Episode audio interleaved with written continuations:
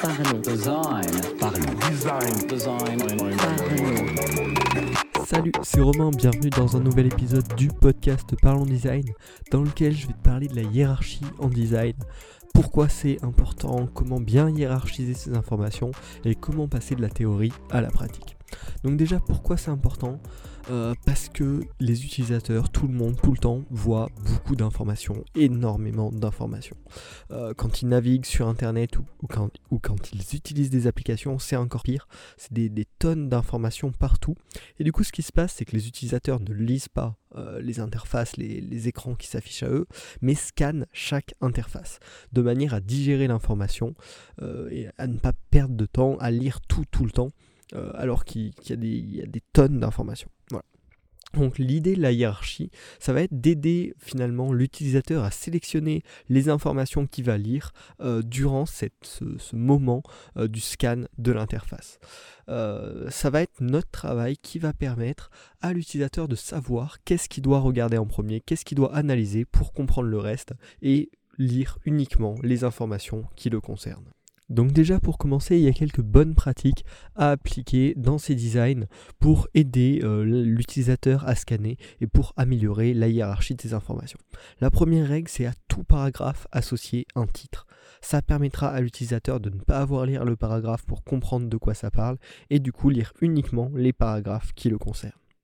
Ensuite, la deuxième règle, c'est de mettre des sous-titres. Si c'est un long paragraphe, une page par exemple de conditions générales de vente, il va y avoir énormément de texte et du coup c'est très important de mettre des titres et des sous-titres tout au long euh, bah, de, la page afin que l'utilisateur puisse se repérer. Là, je te, je te prends un exemple extrême, euh, mais s'il y a euh, plusieurs dizaines de lignes, ça va être important de mettre un titre et des sous-titres.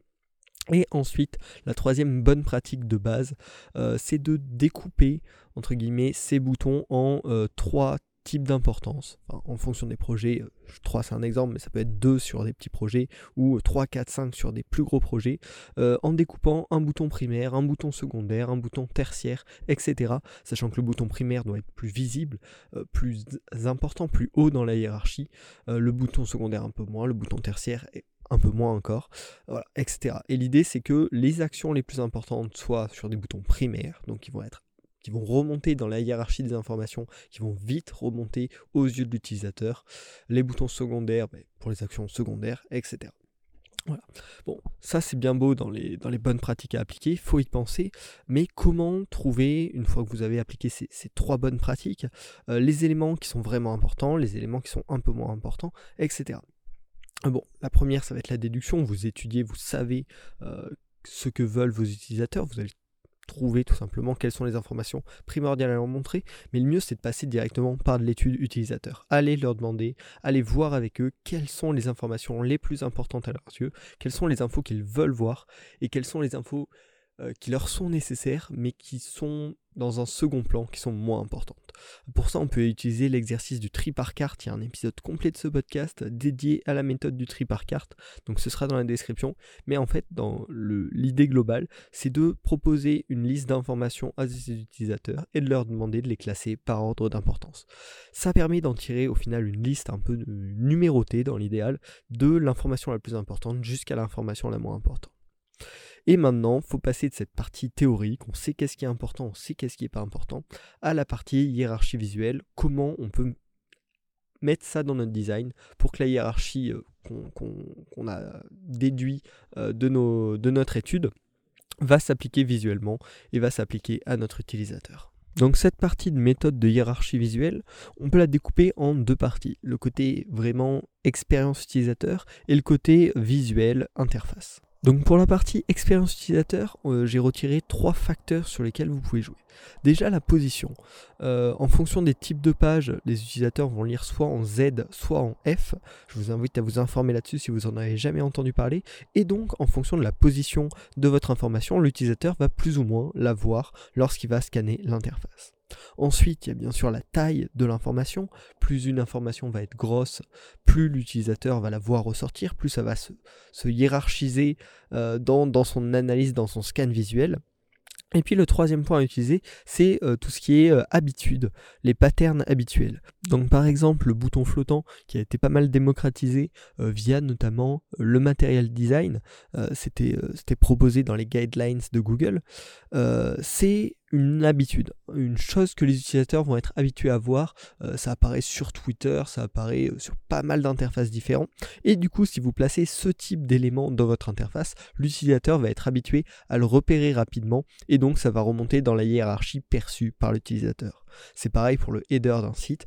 Euh, tous les utilisateurs sont habitués à voir en, premier en haut d'un site le header. Et donc, bien sûr, ça va être un élément important pour l'utilisateur, peu importe sa taille, sa couleur etc. Donc d'ailleurs, en parlant de couleur, on va passer à la partie euh, hiérarchie visuelle euh, vraiment côté côté style, quoi, euh, il y a quatre points que j'ai notés qui vont permettre de mettre en avant des éléments. Premièrement, c'est la couleur, bien évidemment, mais en plus de la couleur, le contraste avec les autres couleurs du site, par exemple. donc si vous avez tout un site en blanc et une partie qui ressort en noir, forcément, cette petite partie noire va beaucoup ressortir.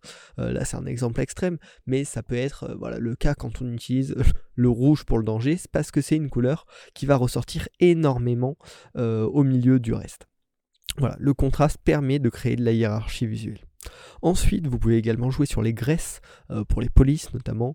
Une police fine va être plus discrète alors qu'une police plus épaisse, plus grasse euh, va plus ressortir dans la hiérarchie visuelle. Et c'est d'ailleurs très utilisé bah, notamment par Apple sur iOS avec tous les titres qui sont désormais en bold. Euh, et ça se, répand pas mal euh, dans de nombreuses interfaces. Et enfin, le quatrième point sur lequel vous pouvez jouer, c'est sur les animations. Une animation d'entrée ou de sortie qui va donner de l'importance à un élément, qui va, l'animation, le mouvement va tout le temps attirer l'œil de l'utilisateur. Et donc ça permet de mettre en valeur des éléments.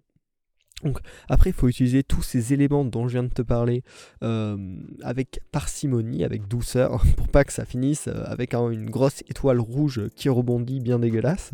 Euh, mais il faut pouvoir utiliser tous ces petits facteurs pour bien hiérarchiser ces informations et que quand l'utilisateur arrive sur votre interface, il sache quoi regarder en premier, quoi regarder en deuxième, quoi regarder en troisième, etc. Donc pour conclure, une bonne hiérarchie visuelle va permettre une utilisation simple et une compréhension simple de vos interfaces. Donc voilà, maintenant il faut faire ce qu'il faut, euh, ne pas hésiter à demander à ses utilisateurs, à voir qu'est-ce qui est important pour eux. Euh, et puis voilà, améliorer la hiérarchie visuelle de ces éléments pour une meilleure interface. Si ce podcast t'a plu, tu peux bien sûr t'y abonner si c'est pas déjà fait, le partager avec tes amis, euh, tu leur envoies par message, viens écouter ce podcast, ça pourra lui plaire et puis ça pourra faire grandir la communauté. Donc ce serait super cool. Et puis on se retrouve la semaine prochaine pour un nouvel épisode du podcast Parlons Design. Salut Parlons design. Parlons design. Design. Design. Parlons Design.